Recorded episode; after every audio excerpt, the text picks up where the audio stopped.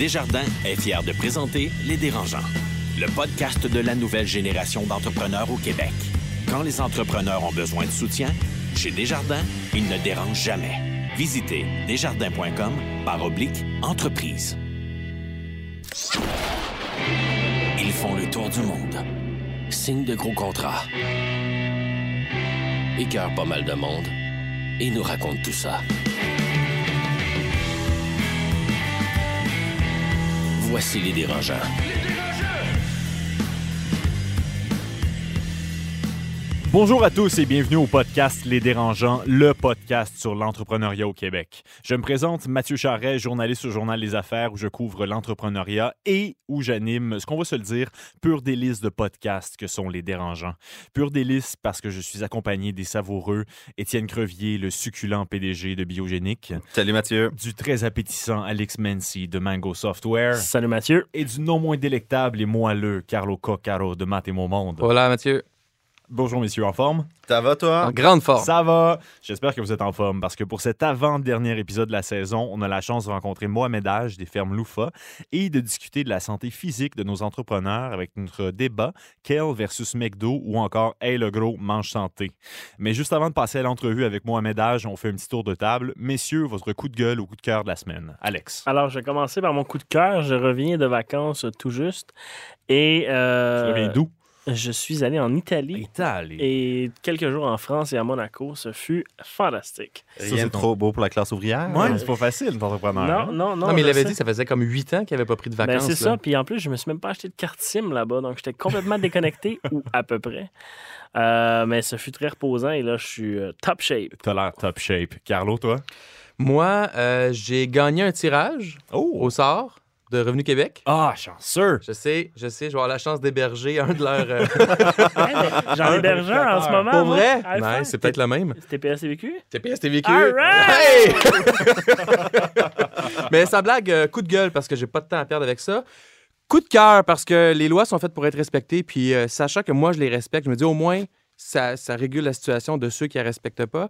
Coup de gueule, comme trois coups de gueule dans la même affaire, mais Ben c'est ouais. que j'ai toujours l'impression que c'est les PME qui payent pour les gros joueurs qui, eux, ont les moyens de ne pas payer de taxes et d'impôts. Euh, on entend beaucoup d'histoires. Bon, on parle même de Netflix et d'Amazon de ce Mhm. monde qui aussi euh, sont dans ces, ces eaux-là. Donc, euh, je suis euh, content, mais pas content. En tout cas. Moi, ma, C'est ambigu. Moi, ma Ouais. vérificatrice, je la trouve très gentille et sympathique. Voilà, c'est dit. Étienne, coup de gueule, coup de cœur. Mais moi, je vais faire un coup de cœur parce que, sincèrement, le mois d'octobre à décembre, c'est extrêmement achalandé pour Biogénique. Les gens sont malades euh, au retour de, de- de Noël, au retour de, de il l'été. vit sur le monde C'est malade. dégueulasse. Moi, cette attitude-là me dégoûte. Mais euh, sincèrement, on voit qu'il y a vraiment une tendance où est-ce que l'été, c'est mort. Au mois de septembre, on revient. Octobre, c'est là que ça, ça commence. Le mois d'octobre est le mois du cancer du sein et euh, mon équipe fait un travail assez phénoménal pour, avec notre clientèle, où est-ce que c'est déjà malade et on veut pas les rendre plus malades. Et donc, euh, on les écoute, on les accompagne et euh, on passe des heures, sincèrement, au téléphone à simplement entendre les histoires de maladies des, des Québécois et Québécoises. Et ça, ça me, ça me touche, sincèrement. J'ai versé une larme l'autre jour de voir une employée qui est restée jusqu'à 7h30 au bureau parce qu'elle devait faire des suivis avec une, une femme qui avait le cancer du sein. Wow, quelqu'un de dédié. Vraiment. Ben, merci, messieurs. Écoutez, on fait une courte pause, une très courte pause, puis on revient avec Mohamed Age des fermes Loufa. Le podcast de la nouvelle génération d'entrepreneurs au Québec. Les dérangeants.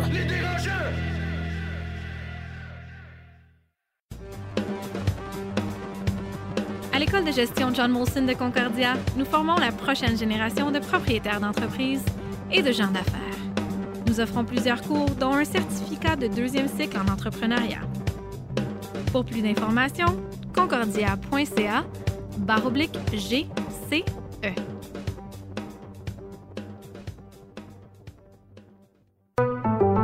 Ici Carlo Coccaro de Mathémomonde et aidersonenfant.com. Je suis venu déranger Luc Ménard, chef de l'exploitation Desjardins Capital Régional, pour parler financement et croissance. Bonjour, Carlo. Bonjour.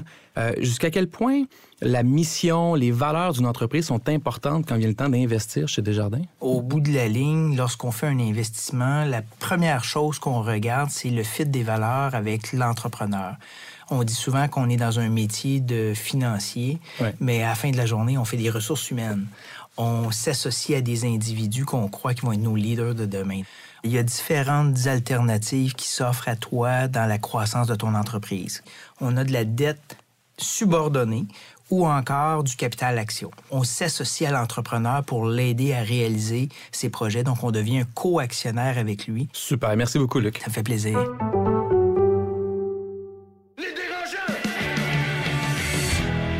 Les dérangeants. L'entrevue de la semaine est une présentation de Millésime Up, la nouvelle division du groupe Millésime dédiée aux besoins de recrutement des startups. Pour en savoir plus, visitez millésimeup.com. De retour au dérangeant avec Étienne Crevier, Carlo Coccaro et Alex Mency, on accueille Mohamed Haj des fermes Loufa. Bonjour Mohamed. Bonjour. Merci d'être avec nous ce soir. Merci pour l'invitation.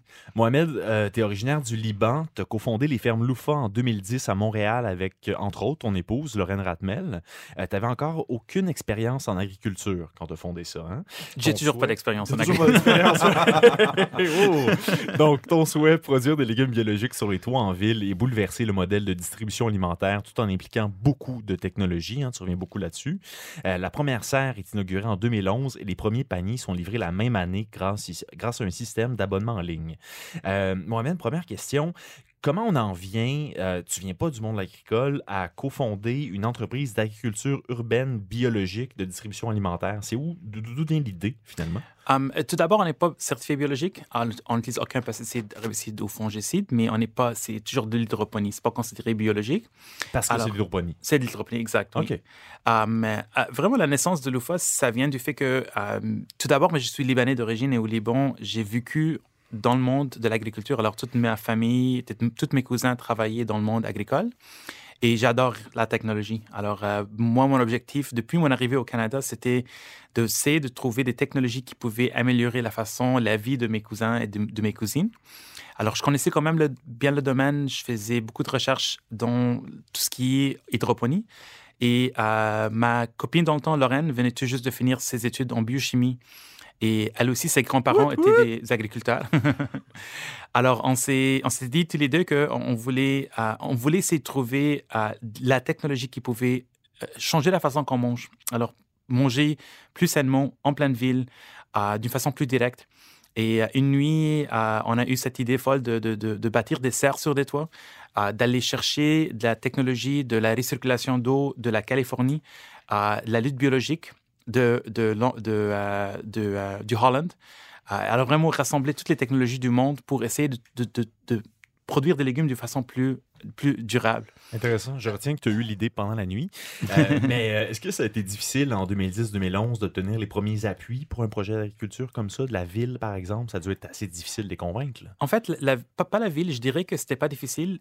Ils, ont toujours supporté l'idée, sauf qu'il y a quand même beaucoup de procédés à, à suivre avant d'avoir euh, un permis. Alors, euh, euh, il était toujours très ouvert à l'idée, mais il fallait quand même attendre au, moins deux ans avant d'avoir le, le- le- le go-ahead pour, pour la Deux ans, construction. Oui. C'est un projet qui a pas nécessairement. On n'a pas eu un défi qui est non surmontable, mais on a eu des dizaines et des dizaines d'assez gros défis. Ça, c'est Ah. votre projet euh, proche de l'Acadie, la, la première serre, Exact, c'est ça, oui. Et en, en 2011, on a construit la première serre commerciale qui est sur un toit au monde. Et on a Wow. vraiment tout de suite compris pourquoi c'était la première. Dis-moi, Mohamed, euh, j'entends ton histoire, puis ça me fait beaucoup penser à ce que j'ai vécu avec Biogénique, le sentiment d'imposteur. Euh, ultimement, on se lance, on ne sait pas trop où aller. Qui t'a aidé en premier? Qui a mis le premier dollar, la première bourse? Euh, Qui que tu Puis comment veux tu trouves ton premier remercier? building? Tu sais, Je vais prendre votre toit, on va faire une serre dessus. En fait, pour le financement, on a, on a cogné à toutes les portes. Il n'y a aucune porte qui a ouvert. Alors, c'était vraiment Mais les tu as eu la familles. Fondation Montréal Inc. Oui, la, la Fondation Montréal Inc. était, je dirais, avec la SEDAC, été les deux euh, organismes qui ont euh, vraiment nous ont supportés dès, dès le début. Les défuntes Ah. CEDEC. Comment? Les défunts.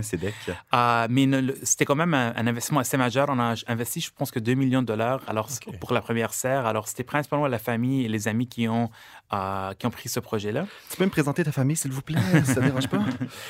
Euh, je dirais là où on était très, très chanceux, c'était à, à trouver l'immeuble. euh, parce qu'on a fait quand même, ça nous a pris un an euh, pour trouver, euh, on a fait, la- on a fait un repère de tous les immeubles de Montréal.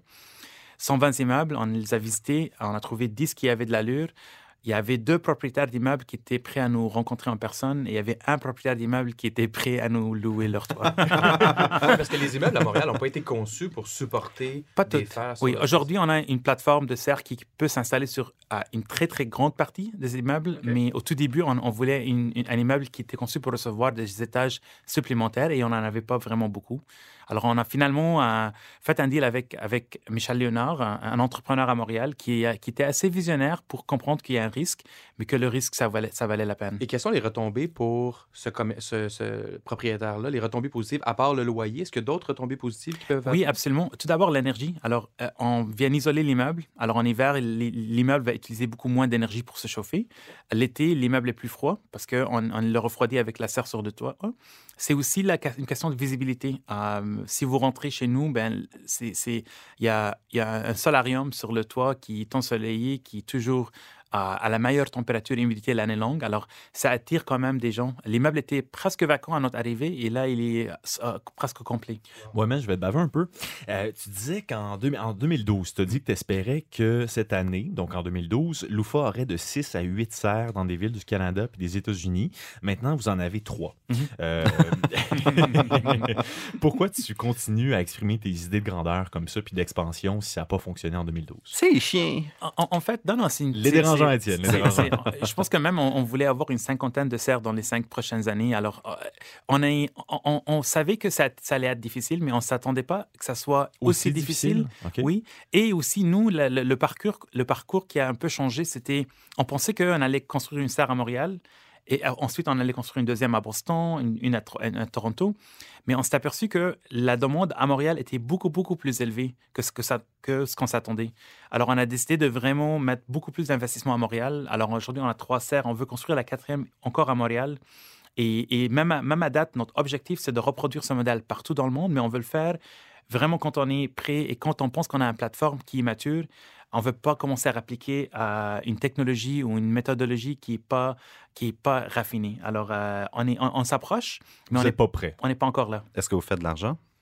Hum, oui, on a, on a commencé à faire des ventes euh, en 2012, 2011, pardon. Ah, et, euh, Êtes-vous rentable? Euh, on a eu notre première année de rentabilité l'année passée. Alors, ça a pris quand même cinq ans avant d'arriver à la rentabilité. Euh, Félicitations. Et, l'objectif Oui. de l'UFA, c'est pas nécessairement la rentabilité aujourd'hui, c'est vraiment d'a- d'agrandir l'entreprise, de développer la technologie. C'est un modèle là, que vous en Absolument, fait. c'est la formule, développer la formule. Mais on, on est vraiment conscient aussi qu'il faut être euh, financièrement indépendant pour démontrer au monde que c'est viable, cette nouvelle façon de manger, cette nouvelle façon de, de- de s'alimenter. Est-ce que le modèle est réplicable à 100% par exemple, dans le sud des États-Unis, avec autant d'avantages, sinon plus, ou la température québécoise, par exemple, n'est pas un frein tant que ça, puis on, a- on- on aurait les mêmes gains ailleurs? Oui, en fait, on, on pense que le modèle est plus réplicable dans les villes froides. Alors, euh, on on se voit pas agrandir à- à- ou, développer ce modèle-là en Floride ou en Californie. Tout d'abord, il y a beaucoup de production lo- locale qui se fait déjà, Mhm. qui est disponible l'année longue, mais plutôt, plutôt à Boston, à Toronto, à, à, euh, tous les, les pays européens. Alors, plus c'est froid, mieux c'est. Euh, l'avantage de l'UFA, l'avantage des serres sur des toits, c'est principalement l'énergie. On est capable de produire avec moins d'énergie. On est capable d'isoler l'immeuble, mais on est capable aussi d'apporter des, des légumes frais l'année longue à des populations qui, d'habitude, n'en ont pas en hiver. À quand la papaye d'appellation d'origine contrôlée du Québec? Comment? La papaye du Québec ou la... La papaye du Québec. Ah, ça, ça- Ça s'en vient. Ça s'en vient. En fait, dans notre serre, aujourd'hui, on a une rangée où on fait des essais. On a des bananes, on a des citrons, on a des... des- Alors, mais c'est juste des essais. On peut tout produire en serre, mais on ne peut pas nécessairement les produire rentablement. Tu disais en avril, Mohamed, que l'UFA connaissait une progression annuelle de 50% depuis les trois dernières années, puis que tu embauchais pratiquement un employé par semaine. Comment tu fais pour procéder à cette intégration-là? Ça doit être, c'est tout un contrat, c'est tout un défi d'intégrer autant de nouvelles personnes. Vous êtes combien d'employés maintenant? On est à peu près à 200 employés en tout. 200 employés. Oui, exact. ok. Et c'est vraiment pas évident. On a finalement développé quelque chose qu'on appelle le Lufa Day. Euh, c'est une journée et demie où les gens euh, rentrent et ont une présentation sur l'historique, les valeurs de l'en- de l'entreprise. Ensuite, ils commencent à 5 heures le lendemain et ils commencent à la serre. Ils vont faire la cueillette de tous les légumes parce que nous, notre équipe commence très tôt le matin. Par, par après, ils vont amener les légumes à notre entrepôt pour les préparer, pour les monter dans les paniers. Ensuite, ils vont sortir dans les camions, ils vont livrer les paniers aux consommateurs, ils vont rencontrer les consommateurs et ils finissent leur journée vers 7 heures du soir. Alors, c'est une journée où ils quasiment vont pratiquer presque tous les rôles euh, dans l'entreprise. Ça fonctionne? Ça fonctionne vraiment bien. Je me rappelle, on a fait notre première levée de fonds en 2012 et on avait un investisseur qui, qui- qui voulait faire de due diligence. on lui a fait faire le Lufa Day. ils, ont, ils ont- ils ont tout de suite compris euh, les défis de Lufa, l'opportunité et aussi euh, le, le- le- le- le déroulement de l'entreprise et le potentiel aussi. Le recrutement Ah, est difficile? Comment? Le recrutement est difficile? Et Je dirais que c'est pas très difficile, à, à part dans certaines tâches. Notre entrepôt, c'est la partie qui est la plus difficile parce qu'on commence à minuit et on termine à 10 heures du matin. Ouais. Alors, c'est une, un shift qui est quand même assez difficile parce que nous, on fait. alors, les, les peuvent commander jusqu'à minuit et nous, on- de minuit à 10 heures du matin, on va cueillir, on va préparer les paniers, on va les livrer. Alors, tout se fait la nuit pour que ça soit le plus frais possible. On a même euh, aujourd'hui euh, 25% de nos ventes, c'est des légumes qu'on, nous, on fait pousser. Mais 75 de nos ventes, c'est des produits qui viennent de d'autres producteurs de la région du Québec. Beaucoup de ces producteurs-là vont travailler aussi la nuit pour apporter leurs, euh, leurs aliments à, à notre marché. Alors, on a une boulangerie qui travaille, on a cinq boulangers qui sont là la nuit complète pour préparer presque 150 variétés de pain. Et on a une boucherie à Mont-Laurier qui va préparer euh, les, les- les coupes de viande à chaque jour, la nuit, pour les apporter chez nous à 9 h du matin. Mais le, transport de tout ça, justement, est-ce que ça- c'est pas contre-productif sur l'impact écologique? En fait, on, on- on a- on regarde la, question de transport énormément. On a aujourd'hui 10 camions à, à diesel qui font la livraison de toutes les paniers, mais on livre pas- aussi plus de 10 000 paniers à chaque semaine. Alors, ce qui, ce qui est le fun chez nous, c'est qu'on livre à des points de, de, de chute. Alors, les livraisons se font en vrac. The last mile, c'est là où il y a le plus d'énergie qui est consommée. Et on le fait aujourd'hui en petite partie avec des autos électriques. Alors, on a 11 autos électriques euh, Ah, cool, qui ça. font la livraison à domicile pour les clients qui le veulent. Mais la plupart de nos clients prennent leur panier à des points de chute. Et là, la, la- la- la formule euh, écologique fonctionne parce qu'on livre en vrac. Alors, euh, dans les écoquartiers, on va déposer 30, 50, 100 bo- boîtes à la fois. Et on a des points de chute un petit peu partout à Montréal, dans, dans la plupart des entreprises, euh, les grosses entreprises, les gros immeubles. Alors, c'est facile pour les consommateurs aussi, en sortant de leur travail, de prendre leur panier de légumes, l'amener chez eux. Amazon Fresh, si ça arrive ici. Comment fait, tu vois ça? Ce qui euh, Amazon Fresh, euh, moi, j'admire beaucoup ce qu'Amazon fait côté logistique, côté technologie. Euh, la différence avec Lufa, c'est vraiment le fait qu'on fait- on a nos propres légumes qui, qui, qui font pousser sur les toits. Et ça, c'est quelque chose qu'on ne peut pas nécessairement se trouver. On ne peut pas trouver ça chez Costco euh, ou même chez Amazon. Mais c'est quoi la différence pour le consommateur? La, la différence, c'est que si vous prenez un, un- un panier de tomates loufa, ben, ça a été cueilli il y a quelques heures. À- Elle a été cueillie à maturité rouge, sans pesticides, sans herbicides, sans fongicides. Ah, vous connaissez le nom de la personne qui l'a cueilli et le goût est incroyable. Ah, vraiment, les Mais gens là, quand je dois dire, par contre, ton panier de tomates, là, mettez un petit couvert par-dessus. Parce qu'à chaque fois que je vais chercher mon panier, il y a des tomates partout. là. En, en- en- en fait, c'est, c'est- c'est- ça, c'est un problème Ouais, pas facile. assez courant. Ouais. Pas facile. non, non, mais écoute, elles sont très bonnes. Fait que tu veux pas en gaspiller. Là, Ah, mais c'est c'est ça, OK. Mais c'est un problème connu. ça? Oui, c'est un problème connu. On regarde pour ce qu'on peut faire, mais euh, là, c'est moins problématique parce qu'on est en train de mettre des laitues par-dessus. Je sais pas si, si tu as OK, remarqué. OK, Ah. Pour ouais. essayer de, de- de- de- Mais comment tu les trouves, les tomates? Ah non, elles sont excellentes quand il en reste. Là. Euh, parce que quand on fait, si tu remplis ton panier trop tard, la sélection est, est réduite. First come, first serve. Ouais, c'est Ah, ça. Ben oui, ben oui, tout à fait. Les fraises, euh, c'est légendaire aussi. C'est légendaire aussi. Ouais. OK, tu me donnes le goût, là. Je commence à avoir faim. Euh, Mohamed, euh, bon, on parlait déjà de tes plans pour Boston, par exemple, Toronto. Qu'est-ce qui vous manque pour avoir des franchises, par exemple, là-bas ou d'autres euh, d'autres euh, loufas, finalement? Je dirais que euh, à chaque année, on fait une liste de tous les projets qu'on veut entreprendre l'année. Au- cette année-là, on a presque 200 projets. Alors, chaque département, on a près d'une vingtaine de départements chez Lufa, et chaque dé- département se fait réinventer à chaque année quasiment. On n'a pas encore trouvé la bonne formule. Alors, ce qu'il nous manque en- encore, c'est, je dirais, à peu près, à peu près une année davantage de développement, euh, surtout dans, le design de l'entrepôt, euh, dans les méthodes de... euh, comme là, par exemple, on regarde pour changer notre fleet euh, de camionnage, pour les convertir à l'électrique. Alors, on veut vraiment pouvoir avoir une formule assez mature avant de commencer à la, répliquer, mais on s'approche quand même assez, assez vite de, ça. Et l'objectif, c'est de répliquer ce modèle dans les grandes villes nord-américaines. le- répliquer le modèle, ça nécessite. Est-ce que. Moi, je doute souvent le fait que les Québécois, entre autres, sont vraiment prêts à payer un peu plus cher pour avoir des trucs bio, même des trucs écologiques. Euh, on- dans les sondages, ils vont dire que oui, mais dans la réalité, je ne crois pas beaucoup. Est-ce que c'est essentiel pour ton entreprise de vouloir payer plus cher pour avoir des, des- des bons légumes qui, qui ont été cueillis, euh, très près ou vous êtes capable quand même avec un, un 10 à 15% de la population qui est vraiment prêt à le faire, d'avoir une entreprise qui est très florissante?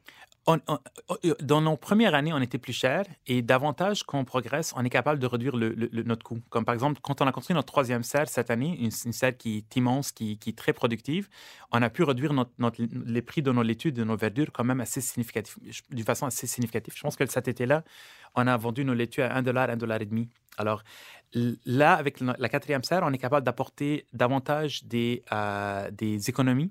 à- La nos- quatrième, la troisième. la troisième, La troisième. pardon, oui. On est capable d'apporter davantage des économies à nos, à nos consommateurs et c'est l'objectif. Euh, alors, on pense que ça va toujours être une offre qui est un peu premium, mais ce ne sera pas nécessairement pour le top 1%, euh, mais c'est plutôt pour euh, les, les, les, les- les gens qui, sont, qui veulent bien manger, euh, qui comprennent l'importance de manger local santé. Avez-vous beaucoup de rétention de vos clients? Comment? La rétention de vos clients? La rétention est très, très bonne. Euh, on se compare souvent à, à- à d'autres modèles, surtout aux États-Unis, et euh, on ne divulgue pas nécessairement les chiffres, mais les gens restent chez nous. Plus Euh, qu'un an ou? Oui, beaucoup plus qu'un an. OK. Oui. Bon. Mohamed, dernière question. tu as déjà dit que Loufa, puis tu parlais d'Amazon Fresh tout à l'heure, j'ai trouvé ta réponse super intéressante, comme tu les admirais finalement. tu as déjà dit que Loufa ne voulait pas rester seul à exploiter des serres sur les toits au Canada. Pourquoi tu cherches la compétition? Tu veux pas faire d'argent? Tu veux pas être premier sur le marché? Notre objectif, tout d'abord, c'est vraiment de développer le modèle de l'agriculture urbaine. Que ce soit nous qui le, qui le faisons ou d'autres, euh, on est le- l'objectif que ça soit fait. Et nous, on collabore énormément aussi avec des entrepreneurs de partout dans le monde. Je pense qu'on a présentement une dizaine de projets avec d'autres entrepreneurs pour échanger des idées, pour essayer de les aider à développer ce modèle-là. Euh, c'est ce qu'on on est parti vraiment au début, on a vraiment eu cette vision de, de qu'on peut produire des légumes sur des toits, que les toits sont magnifiques pour la production agricole. Et on est croyant aujourd'hui plus que jamais que c'est l'avenir de l'agriculture. Des légumes et des fruits en mission. Tout à fait. C'est ce que vous faites. Merci beaucoup, Mohamed H, de passer au dérangeant. De notre côté, on fait une courte pause, puis on revient avec une discussion sur la santé physique des entrepreneurs intitulée Hey le gros, mange santé.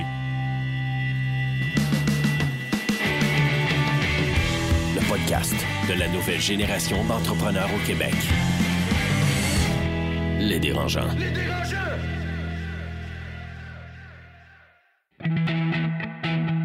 Écosystème, une capsule pour les entrepreneurs nouvelle génération, signée Université Concordia.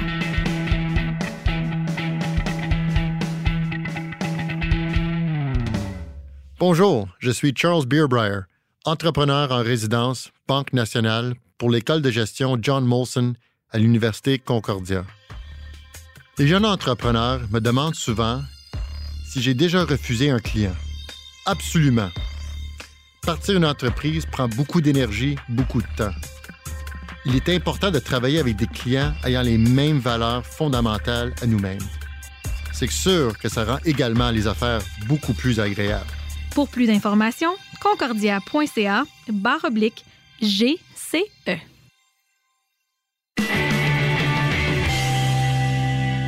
En matière de droit, les entrepreneurs ont de bons et de moins bons réflexes. Voici la question Garling WLG. Cette semaine, nos amis du cabinet d'avocats Garling WLG veulent savoir impôts, taxes de vente, salaire. Connais-tu tes obligations en matière de fiscalité dans ton entreprise? Les gars, qu'est-ce que vous en pensez, Alex? Ben, tu vois, nous autres, quand on a commencé à faire des affaires aux États-Unis, notre grosse question, c'est est-ce qu'il faut facturer TPS, TVQ? On s'est rendu compte qu'en appelant le gouvernement, on a eu trois réponses différentes, mais finalement, on en a eu une bonne. Mais c'est pas, euh, c'est pas tout le temps évident, de, surtout quand tu vas à l'international, de voir les, euh, les bons règlements, les bonnes règles à appliquer. Oui, puis en, en ce qui a trait aux taxes, euh, comme je disais, moi, je me fais vérifier bientôt par rapport aux taxes. Puis on fait beaucoup d'achats en Ontario, on revend beaucoup au Québec, on vend en Europe. De bien facturer ses clients, ça nous a. euh, on n'a pas eu le choix d'aller chercher de l'information de gens compétents. Euh, ça, puis l'autre aspect, c'est la Puis le fiscalité. gouvernement ne sont pas tout le temps compétents. Ils hein? veulent pas t'aider, le gouvernement. Ou des que- fois, tu appelles, tu as veulent- deux réponses différentes. Exactement. Ils veulent Ils pas veulent- se commettre. Ils ne veulent pas les mettre par écrit, jamais. Non, Exactement, non. Ah, Pouvez-vous veulent m'envoyer ça par écrit? On fait pas ça, monsieur. Mon numéro d'agence, c'est 56226. Mais les crédits d'impôt à la R&D, moi, c'est- c'était un de mes gros problèmes parce que je me disais, c'est un crédit d'impôt. Donc, si je ne paye pas d'impôt parce qu'on ne fait pas de bénéfices, ça ne me sert à rien d'appliquer là-dessus. Mais tu te rends compte que tu laisses énormément d'argent sur la table parce que la- les crédits R&D, c'est 74% d'un salaire que tu peux carrément aller Exact. chercher. C'est énorme. C'est Quand tu énorme. ouvres ta compagnie, il devrait avoir un, un- un guide ou un- une ressource qui t'explique tout. Un one-stop shop. Et voilà, un guichet unique, qu'on dit. Ah, Jeune pousse. Ben, L'autre élément de fiscalité, je sais pas vous autres, les gars, mais la fiscalité euh, de l'entrepreneur aussi. Comment euh, Ouais, comment se payer? ou- revenu versus euh, salaire versus autre, Ouais. façon de le faire versus la structure des entreprises pour optimiser l'impôt. Ou c'est bien mieux de tout ignorer puis de recevoir une facture. Deux, trois ans.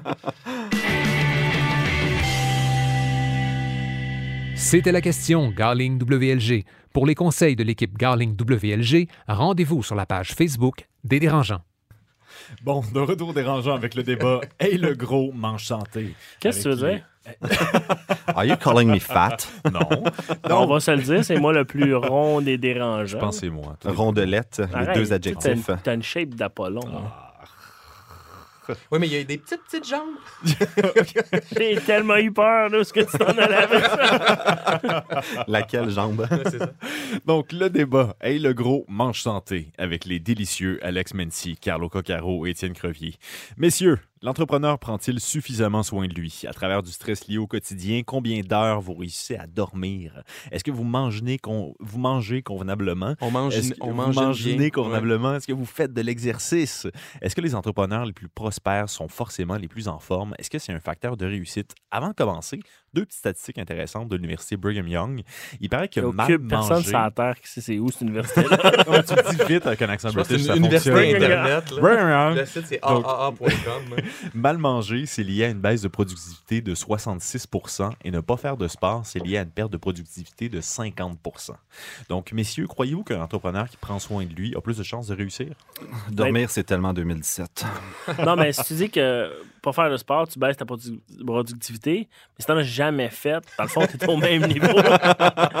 non, mais écoute, Mathieu, moi, je reviens de vacances, puis j'ai perdu. En plus, les gars, vous l'avez même pas remarqué, mais j'ai perdu 15 livres. Non. C'était tellement beau, Alex, que tu illumines la pièce et on ne Mathieu, voit plus rien. écoute, Le problème, c'est quand 15% représente juste comme 1 de ta masse. Ah! Ça, c'était méchant. Ça, c'était gratuit. Ça, ça pour dire que moi, j'étais vraiment un fervent de manger mal et pas faire de sport, Mm. mais maintenant, la marche et bien manger fait partie de mon quotidien depuis deux semaines. et euh, je vois des différences. Tu vois Écoute, des différences? ouais, ouais, ce midi, je- je- normalement, moi, McDo, c'est mon client favori. Euh, je vais là, puis là, ce midi, je En mangeais. fait, t'es leur client. favori. Ouais, je suis leur client. J'ai probablement des actions dans l'entreprise. Mais tu dis que tu fais de la marche, donc tu t'es mis au sport finalement. Ben, j'ai pas eu vraiment le choix. Je sais pas si t'es déjà en Italie, mais on marche en maudit. là. Mais là, de retour d'Italie, vas-tu continuer? Oui, oui, oui, absolument. Ouais? absolument. Aujourd'hui, un petit sandwich avec un verre d'eau. euh, puis je m'endormais beaucoup moins dans l'après-midi. Donc, Eh, ça a l'air le fun comme vie. Carlos, on s'en reparle la semaine prochaine. c'est ça. Ben, euh, est-ce que, est que la bonne forme physique, est-ce qu'un un, un corps sain fait une différence? Moi, je dis à 153% Euh, Autant euh, les statistiques le disent, pour moi, c'est une évidence. Mais moi, personnellement, quand je me sens pas bien dans mon corps, euh, je me sens pas bien dans ma journée. Puis ça, ça- et c'est pour ça que euh, depuis trois ans, euh, à raison de cinq ou six fois par semaine, je cours. Je cours le matin. Puis, tu sais, euh, moi, j'ai j'ai trois enfants. Puis, Non, moi, je cours tout le temps au travail. enfants. Ben, c'est ça. Moi, je cours tout le temps au Je travail. dis à, à mon plus jeune, donne une claque au plus vieux, puis je vais te courir après. Non, on, on a un tapis roulant, puis je me donne comme défi Ça de me semble cours. simple. Ben, je pense que oui, Oui, là, puis ben oui, tout à fait. parce qu'on leur enseigne et tout. C'est de courir au moins 15 minutes par jour. OK. OK. 15 minutes, c'est court, c'est facile à faire. Euh, la réalité, en fait, c'est que j'ai, après trois ans... Pas d'excuse, exactement. C'est même pas... Puis après trois... Même pas besoin de déjeuner avant, c'est 15 minutes. Souvent, je fais 30, mais l'idée, c'est au moins 15 minutes. Puis il y, a- il y a deux avantages à ça. Le premier, c'est que maintenant, je me sens euh, pas bien quand je le fais pas. Donc, quand je me lève, ce que je veux faire, c'est ça, parce que je connais mon sentiment du après, comment je me sens après avoir fait de l'activité physique, et ça, ça change ma vie. Dans le sens, ça Vraiment, change, ça, fait change une différence, tu le sens ta journée. Là. Ah, fais Si je me fais des lunchs? Ouais. Ou ta femme, te fais-tu des lunchs? Non, ma- non, ma femme me fait pas de lunch. Je me fais des lunchs euh, deux fois sur trois, peut-être? OK, quand même, Ok. pas mal. Ouais. Étienne? Ben, en fait, euh, moi, j'ai- j'aime- je suis un fervent de fais ce que je dis, pas ce que je fais.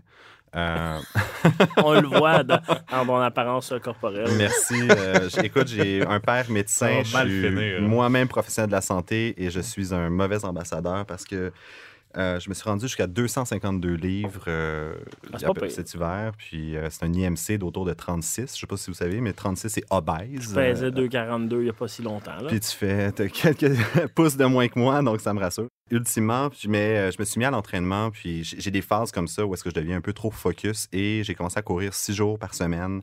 Je voulais faire un demi-marathon. Je tombais en épuisement euh, complet. Puis j'ai j'ai la chance de travailler, d'avoir dans mon équipe une nutritionniste, d'avoir euh, d'autres professionnels de la santé, des médecins avec qui on travaille. J'ai posé la question, je suis comme, mais j'ai donc ben pas le moral, Colin. J'ai pas envie de me lever le matin. Ils disent, ouais, mais qu'est-ce qui t'a changé? Je, mais je me suis mis à courir. Ouais, combien? Genre 10 km par jour.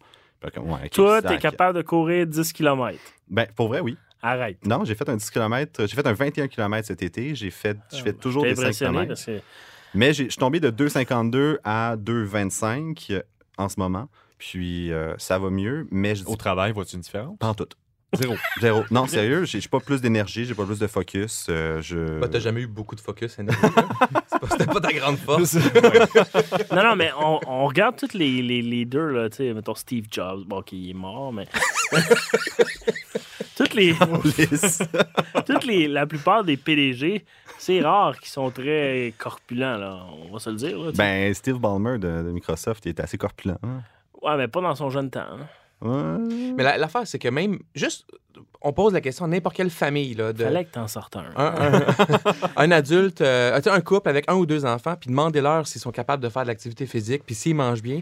Puis la moitié vont dire non, on n'a pas le temps, c'est difficile. Mais c'est un peu facile, ça. On n'a pas le temps. Faut pas que tu prennes. Ben, quand tu auras trois enfants, tu vas le dire, on n'a pas le temps parce que tu n'en as pas de temps. Tu sais, tu n'en as vraiment pas de temps. Ah, c'est pas évident. Puis tu- la- le matin, je contrôle pas mon horaire. Le soir, à la maison, jusqu'à une certaine heure, je contrôle pas mon horaire.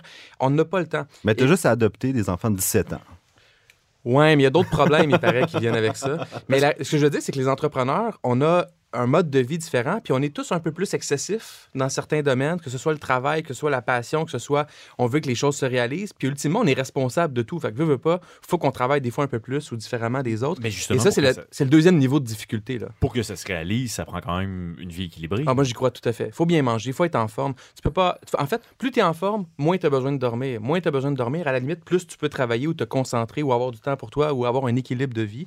Euh, puis en plus, le- le- l'employeur, l'entrepreneur a une responsabilité d'être à certains égards un modèle pour ses employés. Fait que, tu sais, si t'es le, le, le gars qui mange pas bien, qui dort pas bien, qui est bête, qui est, qui est, qui est overweight, puis tout ça, ben, à un moment donné, ça, ça, ça donne une image de ton entreprise à tes employés, à tes clients, qui est pas optimale. Tu parlais de sommeil tantôt. Combien Ouais. d'heures vous dormez chacun par nuit environ? Attends, je vais sortir ma Fitbit. Mais là, moi, j'aimerais ça avoir à dormir 4 heures par nuit. là. C'est comme mon rêve. Un, une de mes- un des super pouvoirs que j'aimerais avoir, là, C'est de pas juste devoir 4 heures dormir. ou un minimum de 4 non, heures? maximum 4 heures. Moi, ça serait mon Ok, rêve. non. Mais malheureusement, euh, c'est plus en moyenne 6 heures. Puis mon besoin réel, 7 heures, 7 heures et demie. Euh, mais tu sais, ceux qui dorment 3-4 heures par nuit, là, par définition, vont réaliser, s'ils travaillent, deux fois plus d'affaires que moi dans la vie. Alex, Bon, je suis un bon 7 heures. moi. 7 heures? Ouais, ouais. Ça, c'est. c'est- c'est- Ça n'a pas tout le temps été comme ça. Mais maintenant, euh, c'est important. Sinon, euh, Tu- ça marche pas, bien, là. Ta journée, Non, c'est ça. Ça marche pas. Étienne, ton Philbit dit quoi? Puis t'accomp- t'accomplis rien de vraiment plus en restant debout deux heures de plus jusqu'à minuit. là. Ouais. Ouais. C'est prouvé qu'au-delà de 50 heures de travail par semaine, la productivité chute. Là. Ouais, ouais, mais j'ai déjà travaillé, puis à un moment donné, c'est les oiseaux qui se mettent à chanter. Tu fais, ouais, il est peut-être temps que j'aille me coucher. Mais moi, je suis pas d'accord, Mathieu. La majorité des, des entrepreneurs, grands entrepreneurs à succès, vont dire plus tu travailles fort, plus tu vas accomplir. Parce que la productivité pour tes employés, au-delà de 50 heures peut-être, Elon Musk il dit travailler 85 heures semaine, euh, tu vas faire deux fois plus que quelqu'un qui travaille 40 heures semaine. Puis 85 heures, je comprends, tu pas beaucoup de vie, là, c'est du 12 heures par jour, 7 jours semaine. Euh, mais T'as pas de vie. hein? Tra- Non, t'en as pas. Ou, tu t'as- t'en as pas. Là, t'as, t'as des soirées de libre une fois de temps en temps. Euh, moi, je pense que t'accomplis plus. T'as moins d'équilibre, mais t'accomplis plus. Étienne? J'étais à 6h30. 6h30 par nuit. Ah, bon. c'est Mais bon. moi, je suis d'accord avec ce que tu dis, Carlo, jusqu'à un certain égard. C'est d'être capable d'être efficace où est-ce que ça compte? Oui, mais c'est ça. Parce que efficace à 85 par heures? Si tu travailles, puis c'est toi-même qui fais tes posts Facebook, puis c'est toi-même qui fais ton design, non, ça va, tu sais. Moi, j'avais un mentor qui m'avait dit imagine que tu te payes 300 de l'heure, OK? Puis si tu peux le sous-traiter pour moins que ça, fais-le parce que ton temps, il faut que ce soit bien investi. Puis le problème des entrepreneurs, c'est qu'ils vont justement travailler fort parce qu'ils veulent pas déléguer, parce qu'ils disent, ben, si je le fais, ça va coûter moins cher. Ah, mais on que s'entend-tu que si tu fais 100 000 par année, mais tu travailles 80 heures, c'est comme si tu en faisais 50? là? On est d'accord, mais moi, je préfère ça. Puis j'avais un prof au HEC qui m'avait dit d'enseigner ici ce soir, je peux pas être chez nous à laver ma toilette ou à plier mon linge. Mais je préfère bien plus être ici à vous enseigner puis prendre mon salaire du HEC puis payer une femme de ménage. Ouais. Donc, ultimement, elle fait pas d'argent à être au HEC, mais elle a du fun dans sa vie puis elle est là. Et quand j'ai compris ça, puis Puis un, un- un de ses anciens étudiants qui parle d'elle dans un podcast ultra populaire. exact. Puis c'est A c'est- Star is Born.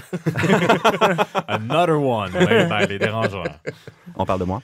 Ouais, Euh, exactement. Non, mais toi, c'est déjà fait. là. Exact. C'est- Mais c'est j'ai, ben moi, j'ai fait le choix d'avoir une femme de ménage. J'ai fait le choix de m'acheter des lunchs santé euh, qui sont livrés à domicile. Euh, ça s'appelle NutriFit Plus. Je vais leur faire une plug. C'est, c'est très bon. Ça coûte euh, 9 le lunch. Mais j'ai 200 grammes de protéines. Puis ça, ça a vraiment tout ensemble. Fait que oui, ça me coûte plus cher manger. Ça me coûte plus cher. Tout. J'ai moins de, de- de- d'argent de lousse. Ben, c'est un excellent Ben, truc, en fait. Là. ben, Alex, je pense as-tu des trucs comme ça? Non, ben, ma blonde est une fan de good food. Euh, moi, je comprends pas trop le concept, mais on va dire que je suis bien d'accord C'est avec quoi? cette idée-là. C'est quoi Dans le fond, tu t'abonnes, tu choisis euh, des repas, tu reçois chez vous. Il y a toutes les portions déjà préparées, tu as juste à assembler. ça. C'est comme un Lego de, repas, dans le fond. Mais C'est- c'est très bon, soit dit en C'est passant. montréalais. Oui, absolument. Puis Mais bon, tout ça pour dire que si t'es rendu à travailler 80 heures semaine, tu devrais peut-être t'asseoir un samedi puis regarder ton horaire, qu'est-ce que tu fais dans la semaine. Puis il y a peut-être des places où tu peux couper ou réorganiser ou être plus efficace. Tu sais, si- à un moment donné, je pense que il n'y a personne qui devrait travailler nécessairement 80 heures. Oui, tu accomplis plus, mais tu sais, si tu en fais 120 aussi, tu vas accomplir plus, mais à quel prix? Ouais, mais je, je travaille 80 heures par semaine, non. Pas pas 80, peut-être 70, honnêtement, pour éviter d'en travailler 40. Parce que 40 heures, je trouve ça déprimant. C'est une job de 8 à 5, là. Ça me tente pas pour le restant de ma vie, jamais. Je vais être le pire employé. Fait que travailler 75 heures, c'est que ça veut dire que tu es passionné, que tu aimes ça, ça va bien. Il n'y a rien de pire que de travailler 75 heures, 80 heures, puis ça marche pas. Là, je suis d'accord, c'est Mmh, démotivant. Ah oui. Mais si tu en travailles 40 puis tu accomplis la même chose parce que tu le fais mieux. Ben, tu vas en avoir plus- 60, puis tu vas aller encore plus loin. Ouais, moi, je pense qu'à un moment donné, il faut arrêter à ça parce que c'est malsain. Qu'est-ce que vous avez à changer dans votre routine pour prendre soin de vous physiquement? Couper Alex Mency de ma vie. Oh! Moi, je vais te prendre Alex. Moi, je te prends. Merci, Carlo. Ouais, faire, Sérieusement, c'est une chose à améliorer. Faire du sport? faire du sport. Plus, faire plus de sport. Euh, je pense que ça, c'est, mettons, ma résolution à la fin de l'année. là. OK, OK, on va suivre ça. Carlo? Ma résolution, ma résolution à moi, ça a été- c'est depuis une semaine ou deux là, que je dis à ma femme, euh, je- pratiquement à chaque jour, au-delà de ma course du matin, là, qui me fait un bien Qui immense. achève parce que l'hiver arrive. Là, bon Non, je fais, non, non, je fais ça dans mon sous-sol. Tu vas prendre OK, une douche mais- après ta course, mais ça, c'est c'est un autre sujet. Euh, non, non, c'est le soir. moi, je fais ça le ok, soir. Euh, non, sans Ça, blague. euh, euh, non, mais au-delà de ça, c'est d'aller au gym. J'ai besoin de. j'ai- toujours aimé ça. Je suis pas un sportif. euh, moi, si, si j'arrête ou- de courir pendant deux semaines, j'ai l'impression d'avoir commencé à fumer pendant trois mois. Tellement, tellement je suis pas un coureur naturel, mais j'aime beaucoup ça. Je suis un, un grand sportif avec peu de talent. Euh, et ça me manque ça, de, de- de m'investir un peu plus dans un sport ou dans une activité un peu plus concrète. Puis euh, d'avoir. À chaque fois que je cours, à chaque fois que je fais de l'activité physique, je viens avec des nouvelles bonnes idées. Mon, mon cerveau se relâche, puis là, je suis capable de focuser sur des trucs vrai, vraiment ça, importants. ouais. Et, ça, c'est. je me- À chaque fois que je vis ça, je me dis tout le temps, Carlos, tu devrais aller courir trois fois par jour. Puis C'est comme, why not? Pourquoi je n'irais pas courir 20-30 minutes deux fois par jour ou une fois par jour le midi au bureau? Je suis sûr que ça ferait une différence. Malheureusement, on n'a pas de douche. Là. Ça. Ils vont avoir une odeur dans ton bureau. ouais. Exactement. C'est comme les, c'est comme les power naps. Hein? C'est Ouais. prouvé que Ouais. t'arrêter. En fais-tu? Oui, j'en fais. Tu t'arrêtes 15 minutes sur start, t'es, t'es- t'es top shape. Là. Ouais. Et si j'ai un conseil à te donner avant que tu donnes ta réponse, Étienne, c'est euh, les douches froides. L'autre affaire que je, entre guillemets, changé ma vie, là, ça fait euh, deux ans T'as que... coupé hydro, puis tu t'as Non, mais je, prends une douche normale, là, puis je finis à l'eau froide pendant une minute, puis maintenant, c'est un besoin. là. Ça fait... C'est comme un, un reset dans ton Ben, corps. Ça réveille, ça ferme les pores de peau. Il y a, y quelque chose de, bon vraiment prouvé. cool avec ça. Le biochimiste dit good job. Ouais, OK, cool. Ok. Euh, moi, c'est cuisiner plus. Cuisiner plus. Ouais, je pense que mes casseroles sont encore neuves. Oh, Euh, je les ai jamais déballées, finalement. ça fait combien d'années?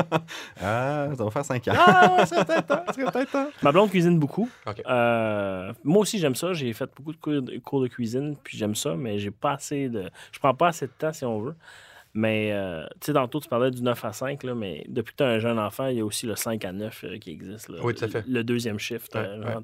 Messieurs, c'est déjà tout pour les dérangeants cette semaine. Un très grand merci à Jackie Galland, la technique, à l'idéateur Hugues Chandonnet, au Mouvement des Jardins puis à l'Université Concordia pour leur support, à nos dérangeants malgré tout, Étienne Crevier, Carlo Coccaro et Alex Mency. On se retrouve dès la semaine prochaine pour le dernier épisode des dérangeants de la première saison, déjà.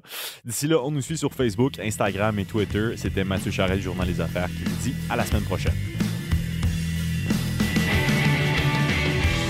Le podcast de la nouvelle génération d'entrepreneurs au Québec. Les dérangeants. Les dérangeants!